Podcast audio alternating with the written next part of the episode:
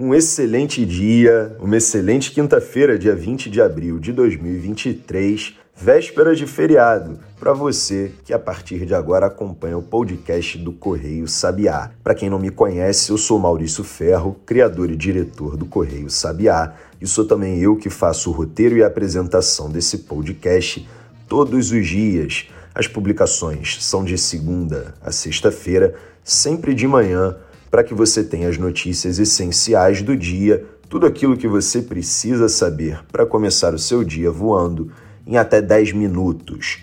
E nessa semana a gente tem uma exceção, porque amanhã, sexta-feira, dia 21, é feriado. Então a gente não publica o podcast. Por esse motivo, a gente vai retornar na segunda-feira, dia 25. E no episódio de hoje, quinta-feira, eu vou fazer em um bloco só.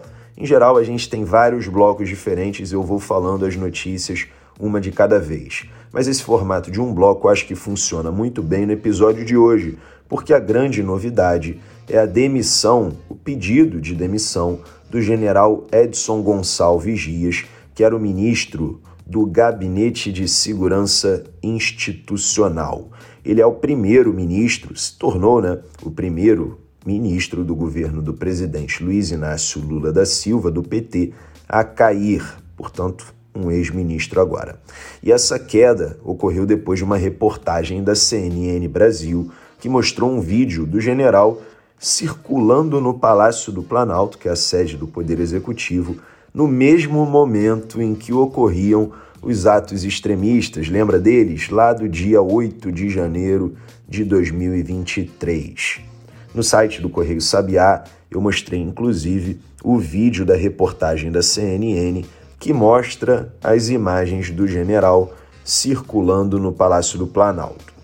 Enfim, entre outras atribuições para que você entenda o contexto dessa notícia, o GSI, o Gabinete de Segurança Institucional, órgão pelo qual era responsável esse general, Gonçalves Dias, o GSI é responsável por fazer, entre outras atribuições, a segurança do Palácio do Planalto, onde o Lula tem gabinete. E as imagens expostas pela CNN Brasil, que são do circuito de segurança do próprio Planalto, como eu disse para você, mostram o Gonçalves Dias circulando no local junto com os invasores extremistas que acabaram depredando o patrimônio público. Até então, a oposição articulava a instalação de uma CPI, uma comissão parlamentar de inquérito, na Câmara para apurar as responsabilidades dos atos extremistas de 8 de janeiro. Isso pode até parecer confuso num primeiro momento. Isso porque o governo assumiu, logo depois, oito dias depois que o novo governo assumiu, o governo do presidente Lula, houve atos com pautas antidemocráticas, que inclusive não aceitavam o novo governo. E aí, quem articula a instalação de uma comissão parlamentar de inquérito na Câmara? É a própria oposição ao governo e não o governo. Eu vou explicar isso para você já já. A oposição estava argumentando, por esse motivo, que o governo atribuía aos apoiadores de direita a realização das manifestações com pautas antidemocráticas, mas não levava adiante as propostas de investigação. Só que o governo federal dizia que as investigações já estavam sendo realizadas por outras instâncias, com a devida responsabilização dos envolvidos.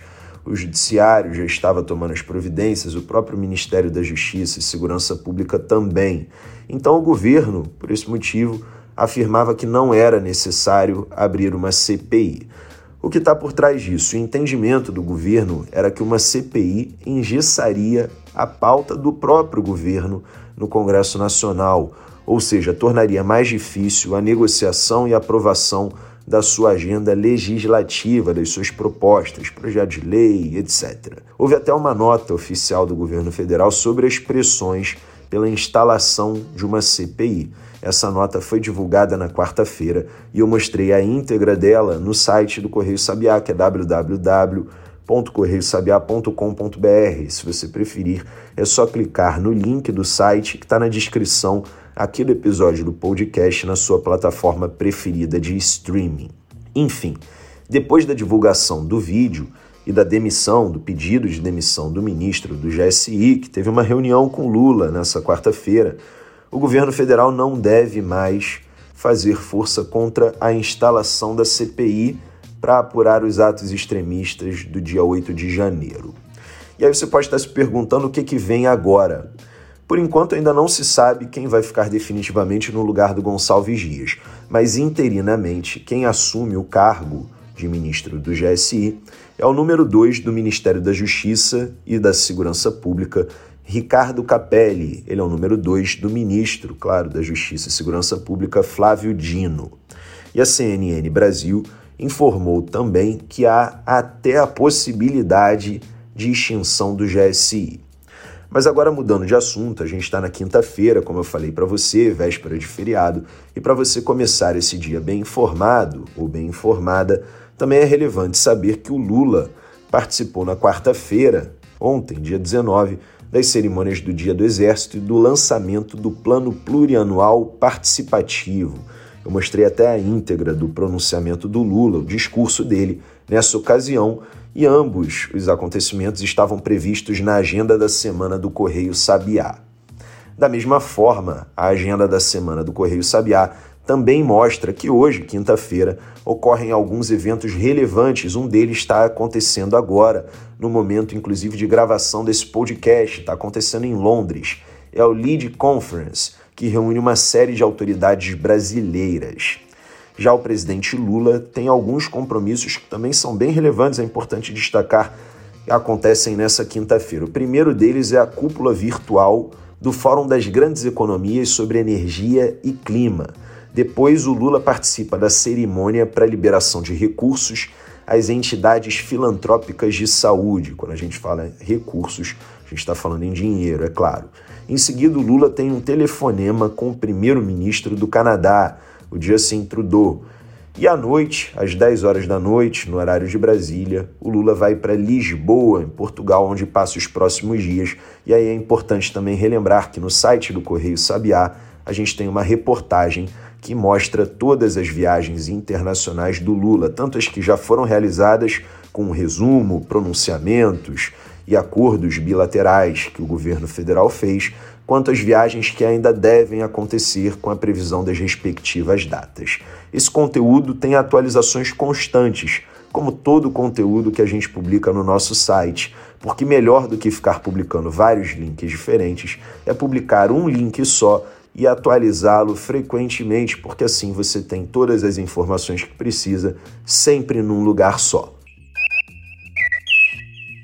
E acabou. O nosso podcast chega ao fim, como eu disse para você, eu ia falar todas as notícias num bloco único. Como eu disse também no início, a gente vai fazer um recesso porque nessa, nessa sexta-feira, perdão, é feriado. No final de semana a gente já faz habitualmente um recesso. Sábado e domingo a gente não publica podcast, nem a nossa curadoria de notícias pelo WhatsApp, que a gente já faz publicações há mais de quatro anos.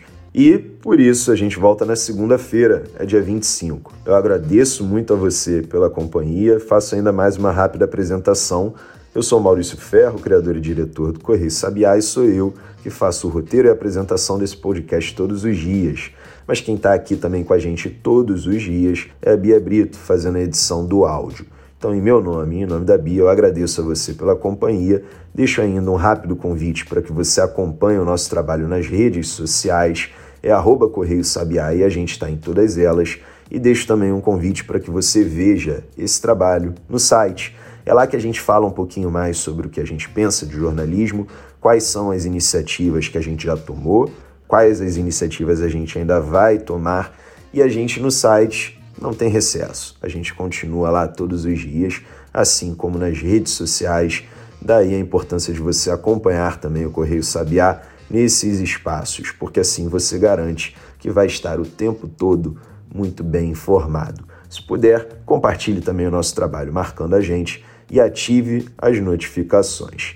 Enfim, por hoje é só e eu espero você na segunda-feira. Tenha um excelente dia um excelente feriado e um excelente final de semana e eu te vejo na semana que vem. Até lá!